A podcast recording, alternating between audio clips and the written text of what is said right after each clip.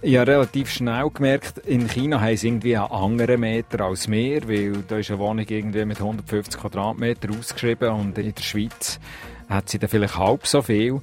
Ich bin dann da in Chicago die neue Schule von unseren Kindern anschauen. Das ist eine echt tolle Schule, aber es hat Gitter vor den Fenstern. Es hat eine schwere, verriegelte Eingangstür. Es gibt Lockdown-Drills, also Übungen für den Ernstfall. Mit vielen habe ich auf Chinesisch konferieren und mein Chinesisch ist tatsächlich noch nicht auf diesem Level. und ohne Smartphone-Übersetzungs-Apps äh, wäre ich effektiv verloren. Ich habe mir etwa die so ein bisschen überlegt. Ich glaube, in der Schweiz, wo man eher auf Distanz geht, wäre es eher schwierig gewesen, so anzukommen. SRF Global. Geschichten hinter den Schlagzeilen. Ein Podcast aus der weiten Welt der SRF-Korrespondentinnen und SRF-Korrespondenten. Hallo und willkommen bei SRF Global, der Podcast, wo sich zwei SRF-Korrespondentinnen, zwei SRF-Korrespondenten über den anderen Alltag in ihren Ländern austauschen, quasi was wir neben den Schlagzeilen alles erleben. Und äh, heute gerade mit zwei neuen Stimmen. Ich bin der Andrea Christen, ziemlich neuer Nordamerika-Korrespondent. Ich wohne an der grossen See, genauer am Lake Michigan in Chicago. Und ich bin der Samuel Emch, der neue Ostasien-Korrespondent für Radio SRF. Ich wohne in der Megametropole Shanghai, in China. Ich bin vor rund zwei Monaten in das Land gekommen, das ziemlich stark vom Rest der Welt abgeriegelt ist und vor allem auch von den super strikten Corona-Massnahmen geprägt ist, muss man sagen. Samuel und ich sind etwa gleichzeitig in unser äh, Berichtsgebiet gekommen. Und wir finden, das ist eine gute Gelegenheit für eine global Podcast-Episode. Ein Vergleich quasi dazu, wie der Samuel und wie auch ich, wie wir angekommen sind, wie wir uns quasi das neue Leben aufbauen und wie wir da in unseren neuen Gastländern aufgenommen worden sind. Samuel, will ich glauben zu wissen, dass deine Einreise unglaublich viel abenteuerlicher ist als meine. Fände ich gut. Wir starten zuerst mit deiner Geschichte, wie du es überhaupt hast in das Land hineinschaffen ja, eben, abgereist bin ich eigentlich Ende August mit der Familie. Unterwegs sind wir wegen der strikten Corona-Massnahmen mal bleiben stecken und erst am 20. September äh, Shanghai gelandet. Aber ich würde nicht sagen, Shanghai ankommen, wirklich erst gelandet, weil vom Flüger geht es nachher äh, weg so quasi in eine Zwischenwelt, ins Quarantänehotel. Dort sind wir dann auch noch zehn Tage eingesperrt gewesen das erste Mal quasi freien Fuß auf Shanghai Boden gesetzt. Das haben wir dann also ganz Ende September. Und dann hat hier gerade der Nationalvierte angefangen und der geht nicht nur einen Tag wie bei uns, sondern eine ganze Woche in China. Es war ein spezielles Ankommen und seither ist ziemlich viel passiert, muss man sagen. Ich bin für die Vorbereitung von diesem Podcast mal einfach nur durch die Fotos durchgegangen auf meinem Phone und muss sagen, oh wow, schon recht viel passiert in diesen zwei Monaten. Hey, und wenn du die gerade ansprichst, die wirklich drakonischen Corona-Maßnahmen in China, man hat die Bilder ja auch aus Shanghai gesehen, wo, wo du bist. Und jetzt sind dort Demonstrationen losgegangen, direkt auch gegen den obersten Chef, der Xi Jinping. Also da entladet sich jetzt quasi vor deinem Büro fast auf der Straße die Wut der Leute gegen diese Massnahmen, oder? Ja, genau, das, ist, das sind quasi die letzten Fotos auf meinem Phone. Das äh, sind die, die vor ein paar Tagen an diesen Protest geschossen Da hat sich schon recht etwas halt aufgebaut über die letzten Monate, muss man sagen. Und äh, die Covid-Massnahmen, die äh, stören viele Leute immer noch oder immer wie mehr Leute, weil es halt auch das Leben beeinflusst. Und da hat sich wirklich etwas entladen. Ziemlich überraschend, muss man sagen, weil es hat eigentlich niemand mit Protest in Shanghai gerechnet. Aber eben, auf die Proteste können wir ja vielleicht später dann noch sprechen. Wir haben ja eigentlich zuerst mal über das Ankommen reden in einer neuen Welt. Genau, und ich stelle mir mit meiner USA-Erfahrung vor, wenn man ein Visum im Pass hat, dann ist das ganz einfach. Man kommt an mit dem Flüger und wird eigentlich am Zoll mehr oder weniger durchgewunken. Gehe ich recht der Annahme, dass bei dir das deutlich abenteuerlicher war?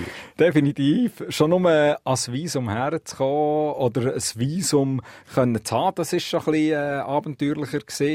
Aber die Umstände, das war eher so ein bisschen das Komplizierte muss man sagen. Weil wenn du ein Visum mal hast, dann gilt das einfach nur für die Einreise und einreisen musst du innerhalb von drei Monaten. Das ist aber problematisch, wenn es praktisch keine Flüge gibt in das Land, wo du reisen also nach China.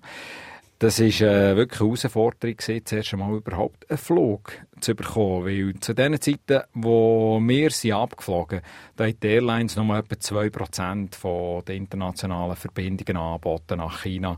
Im Vergleich zu 2019, also praktisch kein Flug. Und das zeigt ja auch schon ein bisschen, wie abgeschottet eigentlich China ist ist gesehen, zu dieser Zeit, jetzt ist es ein bisschen besser, es gibt ein bisschen mehr Flüge. Die letzte Zahl, die ich mal gehört habe, sind so 8% der internationalen Verbindungen. Also es gibt ein bisschen mehr, das merkt man auch. Aber eben, Flugfinger war schon mal sehr schwierig. Gewesen. Hey, es tönt nach einer veritablen Odyssee und das heißt eigentlich, der erste Teil von dieser Odyssee ist überhaupt einen Platz in einem Flüger zu finden und der zweite ist wahrscheinlich, wenn du gelandet bist. Wenn Land ist, dann ist das Erste, was gesehen ist, ein Fluglotse auf dem Raufeld, total eingepackt im äh, Schutzanzug. Und das setzt dann auch schon ein bisschen den Grundton jetzt äh, fürs Ankommen in diesem neuen Leben, muss man sagen. Weil es geht so weiter, oder? Wenn du aussteigst, was ziemlich dauert, wegen äh, zuerst alles desinfizieren und sonst Corona-Protokoll, dann kommst du zuerst mal in einen gespenstig leeren Flughafen. Und im Flughafen musst du so einen Parkour ablaufen. Zuerst natürlich Corona-Test, Passkontrolle, so das Normale. Und dann musst du immer wieder so QR-Codes generieren und scannen und etliche Formulare ausfüllen. Und immer wenn du durch den Flughafen gehst und zur nächsten Station kommst, hast du einfach immer nur eben mit voll eingehüllten Leuten. Die eigentlich so ein bisschen Michelin-Männchen-mässig sehen aus sind sehr freundlich, aber eben, es ist so ein eine spezielle Atmosphäre. Und am Schluss kommst du äh, in eine grosse Halle in diesem Flughafen, wo es ganz viele Stänge hat. Und dann musst du dort den richtigen Stang auswählen, weil jede Stange ist ein Quartier vor Stadt Shanghai. Und dort musst du dich bei der entsprechenden Polizistin, beim Polizist, der dort hockt, anmelden für das Quarantänehotel. Dann wartest du ein paar Stunden, bis du dorthin verfrachtet wirst. Es ist eigentlich nicht so pressant, wie du weißt, genau, jetzt bist du sieben Tage eingesperrt oder wie in unserem Fall gerade zehn Tage. Ich liebe es übrigens, wie du Wartezeiten von mehreren Stunden in einem Nebensatz erwähnst. ich weiß, dass du wirklich intensiv am Chinesisch lernen bist und ohne dich jetzt zu beleidigen, du kannst es wahrscheinlich noch nicht perfekt. Also die Sprachbarriere in dem ganzen Prozess macht das sicher noch viel, viel schwieriger. Vielleicht ist es wegen dem so lang gegangen, der ganze Prozess durch den Flughafen durchzukommen. Weil mit vielen habe ich auf Chinesisch äh, konferieren und mein Chinesisch ist tatsächlich äh, noch nicht auf diesem Level. und ohne Smartphone-Übersetzungs-Apps äh, wäre ich effektiv verloren als Beispiel, ich habe, ich glaube, etwa drei Wochen gebraucht, bis mein Taxifahrer dann hier wirklich verstanden wo ich her will, bis sie meine Adresse verstanden Zuerst habe ich gedacht, ja, der gehört jetzt gerade her, das ist wegen der Maske der Aussprache nicht so klar. Aber nein, eben, meine Aussprache, da muss ich noch ein bisschen dran fehlen. Und jetzt ist ja China, kann man schon sagen, ein autoritäres Land, wo man jetzt westlichen Journalisten nicht gerade den roten Teppich ausrollt. Hast du viel so Behördengänge müssen machen, bis du mal anfangen zu arbeiten? Die Anzahl von Behördengängen, die sind wirklich noch ja, recht signifikant gewesen. Du musst schon viel machen. Aber äh, bist eigentlich gang sehr korrekt und zum Teil sogar richtig freundlich behandelt worden. Aber eben, das ist, ein riesen Prozess. So, lokale Polizei, Gesundheitsbehörden, Außenministerium, Immigrationspolizei. Da musst du so wirklich eins nach dem anderen durchmachen. Und das Problem bei uns jetzt äh, ist gesehen, dass innerhalb von 30 Tagen musst du das definitive Visum beantragen, wenn du landest. Also du kommst schon ein Einreisevisum über und dann das definitive beantragen. Aber zuerst bist du mal 10 Tage in Quarantäne, oder? Also gehst schon mal 10 Tage weg. Und dann ist die National vier Wochen gekommen. und natürlich auch alle Behörden und Büros sind zugesehen. Und dann äh, ist die Zeit so ein bisschen eng geworden, bist ein bisschen nervös geworden, oder? Weil alles, was du ausfüllst und musst machen, machst du gerade mal vier für jede Person vor der Familie selber. Und überall, wo du hergehst, dann musst du auch noch gerne gerade einen Corona-Test machen, weil sie wegen gerade einen aktuellen Corona-Test. Nicht nur für den Erwachsenen, auch von den Kindern, auch vom Baby zum Beispiel. Du sprichst jetzt das Baby gerade an. Das alles stelle ich mir mit Kind sehr anstrengend vor. Wie hast du das erlebt? Ja, ist anstrengend mit Kind, grundsätzlich. Aber manchmal muss ich auch sagen, sie waren ziemlich gäbig gewesen, wenn die dabei hast Wenn du irgendwie eine Warteschlange hast wenn du jetzt irgendwie bei einer Behörde äh, hast müssen anstehen, dass du überhaupt ins Gebäude kannst, weil sie irgendwie die Rucksack gescannt und so. Und dort haben sie dann die Alben durchgewunken, so, ja, komm, komm, mit den Kindern gerade durch. Oder wenn du irgendwie mit einer Beamtin bist am Verhandeln gewesen, dann sind die Kinder plötzlich so ein bisschen nervös geworden und dann sie dann Alben so, ja, hat sie Mitleid gehabt mit uns und ist dann auch ein bisschen schneller gegangen. Ist zum Beispiel ein konkreter Fall, hatte ich dort musste ich ein Dokument bringen, und zwar einen Brief von SRF, der abgestempelt ist. Man lernt ja eben China gerade ein bisschen kennen, wenn man so Behördengänge macht und eben Stempel, das habe ich gelernt, ist sehr wichtig. Und dann habe ich SRF gesagt, ich brauche einen grossen Stempel auf einem Brief, der sagt, dass ich hier angestellt bin in Shanghai und dass meine Familie mir begleitet. Und die, diesen Brief habe ich vorgelegt und die Beamtin gesagt, ja, das ist nicht vom Headquarters da oder von der Zentrale in der Schweiz ein Brief, aber ich wollte von deinem Büro in Shanghai einen Brief, der das bestätigt. Und dann habe ich gesagt, ja, ich bin das Büro Shanghai. Und dann hat sie gesagt, ja gut, dann schreibt er doch selber einen Brief. Und dann habe ich gedacht, okay, als Bürochef muss ich das jetzt machen. Dann hat sie gesagt, ja, sie wissen jetzt nicht, ob der Prozess weitergehen könnte so. Dann haben sie eben King, wir haben ja wegen der King geredet, King so ein bisschen nervös geworden und so. dann hat sie gesagt, ja, okay, gut, komm, ich nehme jetzt mal den Brief, den du hast organisiert von der Schweiz und das ist dann mal gegangen. Sie waren also sehr freundlich und haben Rücksicht genommen, weil sie gemerkt haben, King ist auch ein bisschen nervös geworden. Aber die strenge chinesische Bürokratie kann eigentlich nicht umgehen mit ein bisschen ungeduldigen Schweizer Kindern. Mama, sie finden es alle ganz äh, herzig und es beschleunigt die Bürokratie offenbar ein bisschen. Das ist ja auch schön. Aber das war so ein bisschen mein Erlebnis gewesen, ganz am Anfang. Ich denke aber, äh, bei dir hat es ja auch einige Behördengänge gegeben, oder nicht? Du bist ja schliesslich eingereist, um dort ein bisschen zu bleiben. Also, zuerst mal, das, was du sagst, das habe ich auch so erlebt. Die Behördengänge sind wie eine Art Recherchen auch. Ich habe so einiges über die USA anfangen zu verstehen, als ich in diesen Ämtern war, auch über das Leben da anfangen zu verstehen, wo ich mir die Sachen organisiert habe. Wobei, man muss sagen, wir haben eigentlich erstaunlich wenig Behördengänge müssen machen. Natürlich ein Visum, das ist deutlich einfacher als bei dir. Eine Social Security Number, so eine neunstellige Nummer, die kannst musst aber nicht beantragen. Du, findest dann aber relativ schnell raus, du brauchst sie eigentlich fürs tägliche Leben. Also Gas anmelden, Strom anmelden, einen Handyvertrag abschließen, ein Bankkonto eröffnen. Diese Sachen kriegst du vielfach eben nur, wenn du so eine Nummer hast. Aber da gibt's zum Beispiel nicht, wie bei uns in der Schweiz, ein Einwohneramt, das du anmelden musst. In den USA wird die Bevölkerung dafür alle zehn Jahre einmal durchzählt. Dann weiß man wieder, wie viele Leute wo wohnen. Das hat dann quasi einen ganzen politischen Rattenschwanz. Aufgrund von dieser Volkszählung wird dann neu ausgerechnet, welcher Bundesstaat wie viele Kongressabgeordnete nach Washington darf schicken.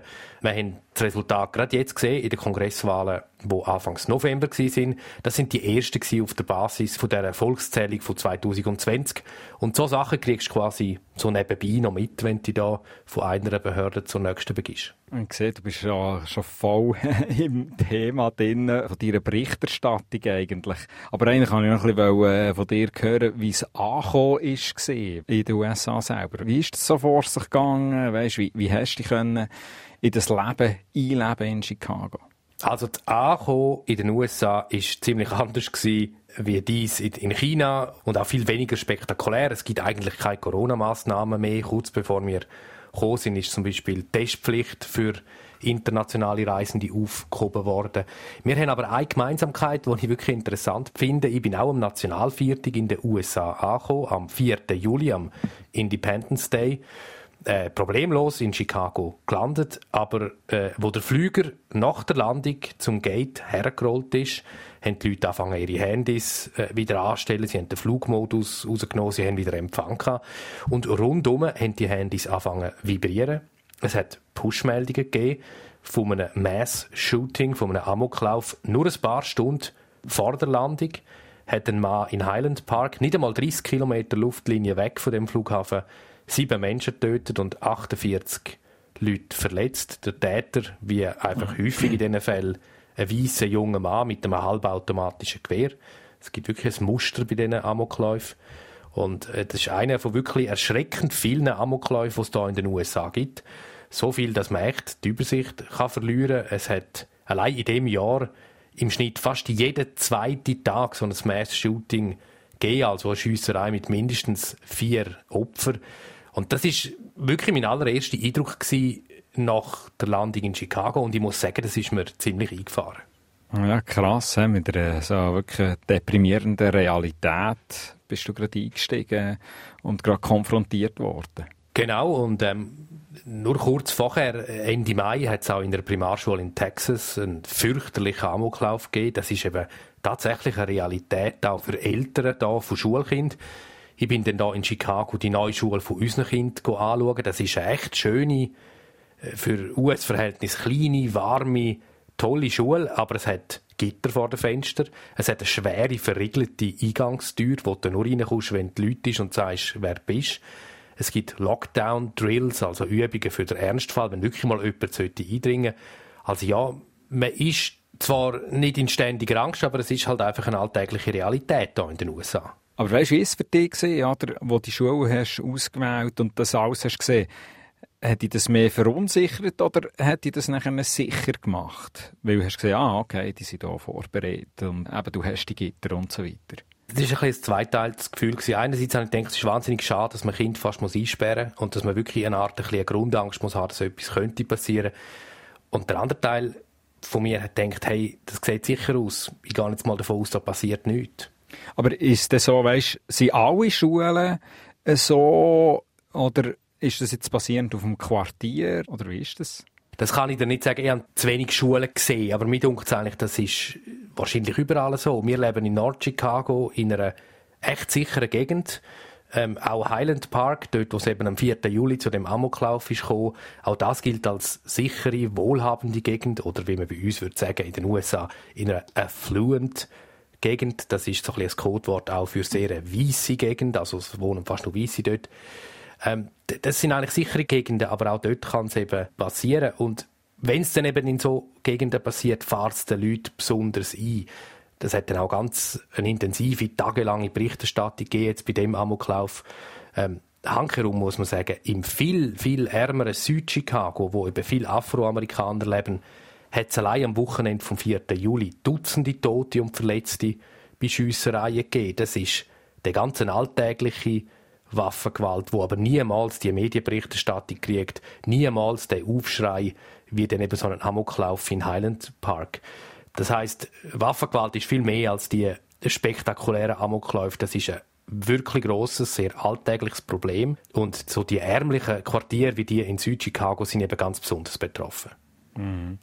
Äh, du hast jetzt relativ simplifiziert hat es mich gedacht. Also Norden sicher gut, Süden hm, gehst lieber nicht einen Sonntagsspaziergang machen.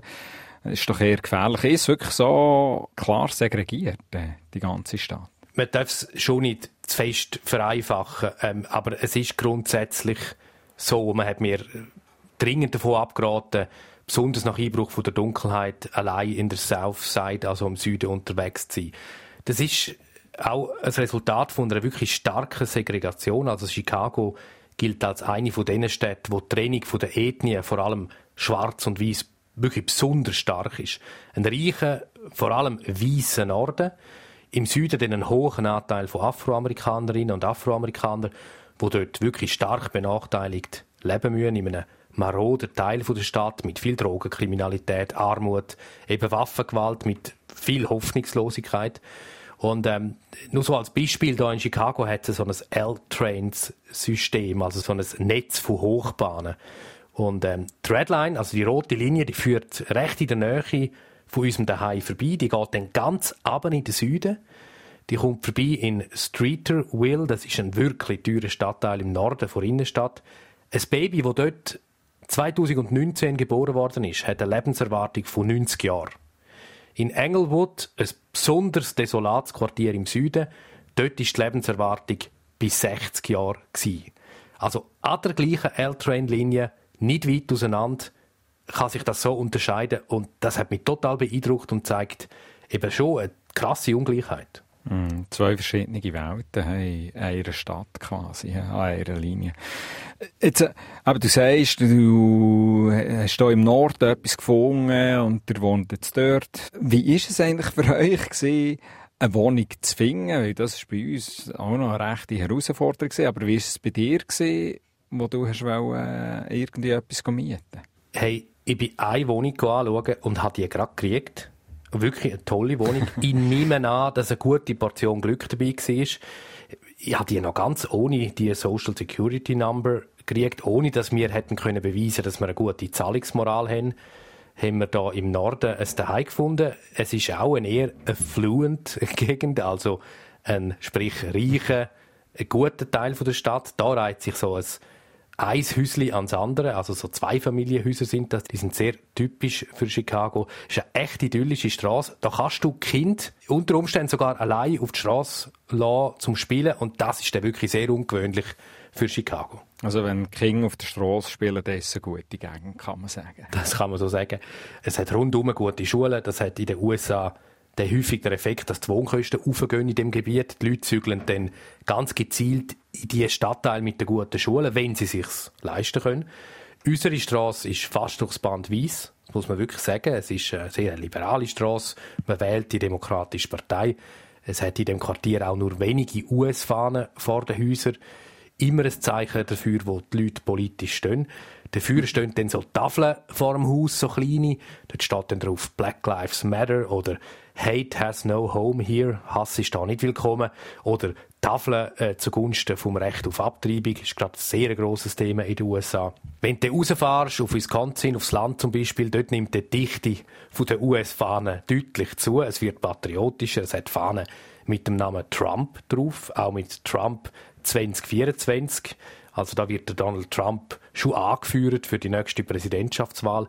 Also das sind zwei Amerikas, ein ländliches, konservatives und ein städtisches, liberales, zwei Amerika. Das ist eigentlich so ein bisschen mein Eindruck, wo kaum sich noch berühren, außer in der Vorstadt, also quasi zwischen Stadt und Land. Was dann aber, glaube ich, in Stadt und Land immer noch gleich ist, dort findet man sich dann wieder beim Dekorieren vor Hausfront bei den Festtagen. Und äh, das ist wirklich ein Stress, oder? Du musst Skelett, Monster, Spinnen zu Halloween Ende Oktober raus tun. Am besten mit sehr viel Lichtli und vielleicht noch einem Monster, wo dann ganz finster lacht, wenn du vorbeilaufst. Nachher aufblasbare Truthähne für Thanksgiving im November. Und dann eigentlich flüssend musst du Samichlaus, äh, die Lichtli und die Rentier für die Weihnachten raus tun. Du, und jetzt erzähl mal, jetzt habe ich, jetzt habe ich wirklich viel von meinem Daheim erzählt, wie wir, wie wir das Daheim gefunden haben. Wie ist das bei euch gelaufen? Ja, wir haben mehr als eine Wohnung angeschaut. Ich würde sagen 20, 30 Wohnungen. Aber ähm, das geht recht effizient. Also, wir haben hier eine Agentin gehabt, zum Glück, die uns hat geholfen, die Kontakt hat zu denen, die die freie Wohnung auf dem Markt tun. Und dann mietest du einfach mal das Auto einen ganzen Tag lang und der Klapper ist eins nach dem anderen ab. Einfach deng, deng, deng. Oder wenn sie nicht zusammen sind, dann spazierst du Und es ist noch interessant, von der Ausschreibung vor der Wohnung her kannst du nie so richtig drauf schließen, was jetzt denn wirklich siehst. Es klingt immer alles mega gut und mega gross. Aber ich habe relativ schnell gemerkt, in China haben sie irgendwie einen anderen Meter als wir, weil da ist eine Wohnung irgendwie mit 150 Quadratmeter ausgeschrieben und in der Schweiz hat sie dann vielleicht halb so viel.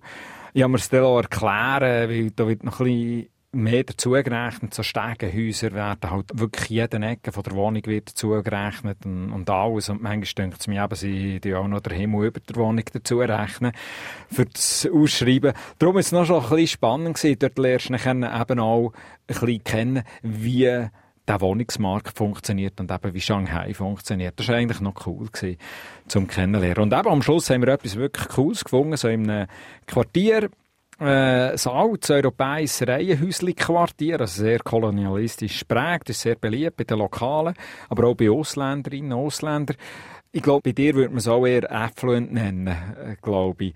Aber ähm, mit deutlich mehr Durchmischung. Also du hast noch viel so alte Gesessene, du hast noch so Grümscheli-Läden in diesen Strössli, kleine Arbeiterküchen. Und obwohl das Quartier eben auch sehr beliebt ist bei Ausländern, also meine Nachbarinnen, und Nachbarn, das sind jetzt zum Beispiel alles Chinesen. Und es sind zum Glück auch super nette Chinesen, die sehr äh, viel Geduld haben, bis ich meine chinesische Brocken habe zusammengestackelt. Aber viele können ja auch Englisch und äh, reden wir dann Englisch uns ein bisschen ringer geben. Aber was mich natürlich noch von dir interessieren, weißt du, hast ein bisschen beschrieben, wo du lebst, aber wie ist das Leben eben auch so ein bisschen mit den Nachbarinnen und Nachbarn? die Amerikaner, Amerikanerinnen haben ja ein bisschen, man sagt ja, sie sind super freundlich im Vordergrund und dann, äh, wenn sie es nächste, am nächsten Tag siehst, sieht es auch ein bisschen Angst aus. Wie hast du das jetzt so erlebt? Das Gerücht, kannst du etwas dazu sagen? Also, die gibt es natürlich, die Art von Freundlichkeit, das kennt ja jeder, der schon mal Ferien in den USA gemacht hat. Äh, du kommst in ein Restaurant, die Bedienung stellt sich sehr freundlich mit Vornamen vor. Am nächsten Tag weiss sie dir aber nicht mehr, wer du bist, wenn du nochmal in die gleiche Beiz gehst.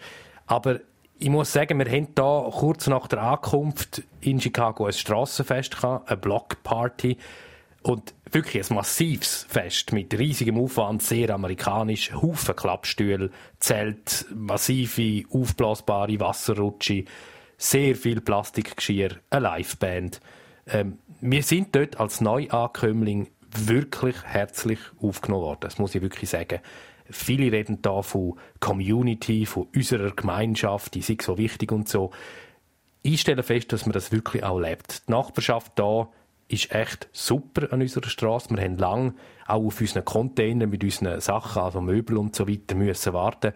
Und vielleicht sind die Leute hier im Mittleren Westen ja besonders freundlich, aber die Nachbarn haben uns wirklich alles Mögliche ausgelehnt das ist wirklich sehr, sehr schöne Erfahrung und eigentlich eine Freundlichkeit, die schon auch eine gewisse Tiefe hat, muss ich schon sagen. Dort tut man den Amerikanern vielleicht auch ein bisschen Unrecht. Ich habe mir etwa die so ein bisschen überlegt, ich glaube, in der Schweiz, wo man eher auf Distanz geht, wäre es eher schwierig gewesen, so anzukommen. In dem Fall, du bist wirklich sehr gut angekommen, auch beruflich in, in deinem Berichtsgebiet. Das, der Einstieg war recht einfach. Gewesen. Das ist nett, dass du das sagst. Aber ja, ja, es stimmt. Ich bin äh, grossteilig, glaube gut angekommen. Die Amerikanerinnen und Amerikaner, die reden wirklich sehr gern. Sie reden auch sehr gern in ein Mikrofon und sie reden eben häufig auch sehr gut in ein Mikrofon. Also sie können sich wirklich gut ausdrücken. Ich bin gerade vor kurzem im Wahlkampf in Pennsylvania gewesen, in dem Bundesstaat weiter im Osten, an diesen Rallyes, diesen Wahlveranstaltungen hast du eigentlich nur müssen das Mikrofon der Leute herheben und es hat eigentlich automatisch losgeredet. Ich bin dann immer ganz früh an die Schlange gegangen, dort wo die Leute angestanden sind vor dem Anlass und haben mit der vordersten Person angefangen zu reden und dann hast du eigentlich die Schlange können ablaufen und die Leute haben wie so Redeapparate eigentlich in das Mikrofon hineingeredet. Und ähm, also gut, das sind dann natürlich sehr politisch interessierte Leute gewesen, aber das gilt generell für die Amerikanerinnen und Amerikaner. Sie können wirklich gerne reden und sie reden auch gern. Und das ist natürlich ein riesen Vorteil für einen Radiojournalist ich muss sagen, ich muss mich recht daran gewöhnen, dass langfristiges Planen wirklich schwierig ist. Als Schweizer möchtest du quasi mit einem exakten Reise- und Terminplan auf eine Reportagereise. Aber ich stelle fest, Amerikanerinnen und Amerikaner schreiben wirklich recht selten auf E-Mails zurück. Es läuft vieles über Telefon und SMS, nicht über WhatsApp, über SMS.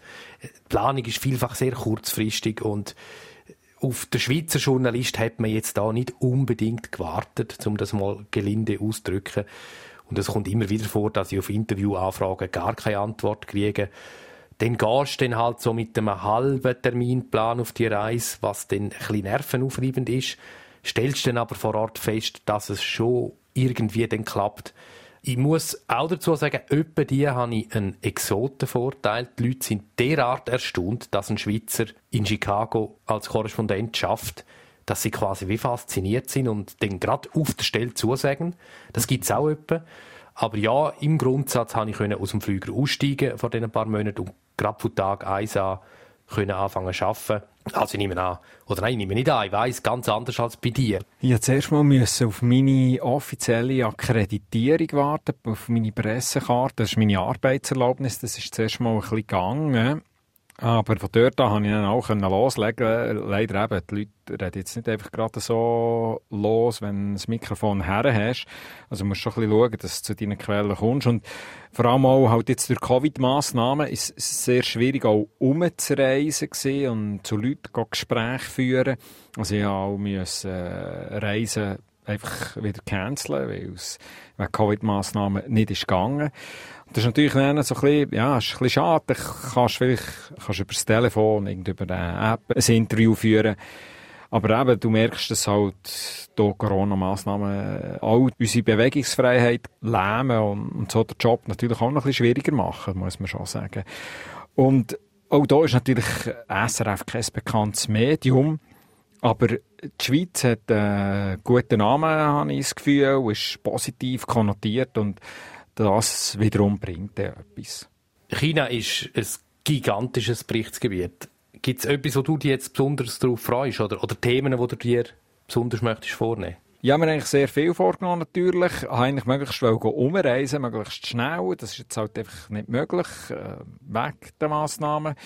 Das plane ich aber dann schon, oder? möglichst alle Regionen besuchen, um das Land auch in allen Facetten kennenzulernen. Also das ist schon auf meiner Liste, möglichst rauszukommen. Also, gell, das geht ja schon auch so, Samuel. Also, gewisse Zusammenhänge und gewisse Details vom Land verstehst du einfach erst, wenn du herreisen Es lässt sich einfach nicht ganz alles vom Schreibtisch aus machen.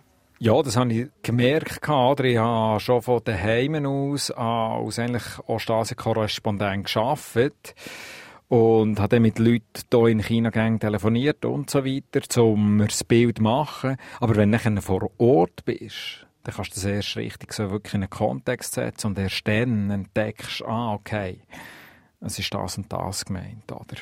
Aber äh, was ist eigentlich für dich so das Ziel als jetzt äh, Nordamerika-Korrespondent? Was hast du vorgenommen? Also die US-Politik, die steht nie still, wirklich nie. Es fängt jetzt gerade einen neuen Kongress an arbeiten. Man redet auch schon wieder über die Präsidentschaftswahlen, obwohl das noch zwei Jahre geht bis dann. Es wird jetzt aber ein bisschen ruhiger nach den Wahlen im November. Das gibt ein bisschen Zeit für, für Hintergründe, für Vertiefungen. Und auf das freue ich mich echt. Ähm, ich bin zum Beispiel wirklich perplex, was die Waffenkultur in den USA angeht. Die Art Epidemie von Waffengewalt, die es so nur in den USA gibt. Da ist das Recht auf Waffenträger in der Verfassung festgeschrieben ich würde dieser Thematik wirklich gerne ein bisschen mehr auf den Grund gehen, warum das so ist, wie es ist. Und dann freue ich mich auch, genau wie du, sehr aufs Reisen. Ich hoffe, dass ich dann auch Zusammenhänge kann besser verstehen kann. Etwa die kapierst es halt eben erst, wenn du vor Ort bist. Und äh, was mich auch interessiert, ist das, was ich schon ein bisschen versucht zu beschreiben mit diesen Hausfronten, wo du siehst, wer wo politisch steht. Die Spaltung von dem Land, die Demokratie in den USA ist wirklich in einer Krise. Äh, dass sich die beiden Lager, Demokraten und Republikaner, so wirklich unerbittlich, feindselig gegenüberstehen. Ich hoffe, dass ich dem Themenkomplex in meiner Zeit hier in den USA auch ein bisschen mehr auf den Grund gehen kann. Das ist schon äh, recht Stoff für den nächsten Podcast, würde ich sagen, weil äh, jetzt kommen wir schon langsam gegen das Ende zu. Ihr seht, wir sind ziemlich unterschiedliche Berichtsgebiet angekommen und haben uns schon mal orientieren und es geht weiter. Falls ihr Fragen oder Feedback habt an uns zu diesem Podcast, zu uns als Korrespondenten in Nordamerika, in Ostasien, dann meldet euch doch bitte. Ihr erreicht uns am besten via E-Mail studio.srf3.ch oder in den Shownotes findet ihr auch einen Link zu einem Formular, das ihr ausfüllen könnt. Danke fürs Zuhören. Danke, dass ihr durchgehalten habt bis jetzt zum Schluss und danke für eure Post und bis zum nächsten Mal. Tschüss. SRF Global. Geschichten hinter den Schlagzeilen. Ein Podcast aus der weiten Welt der SRF-Korrespondentinnen und SRF-Korrespondenten.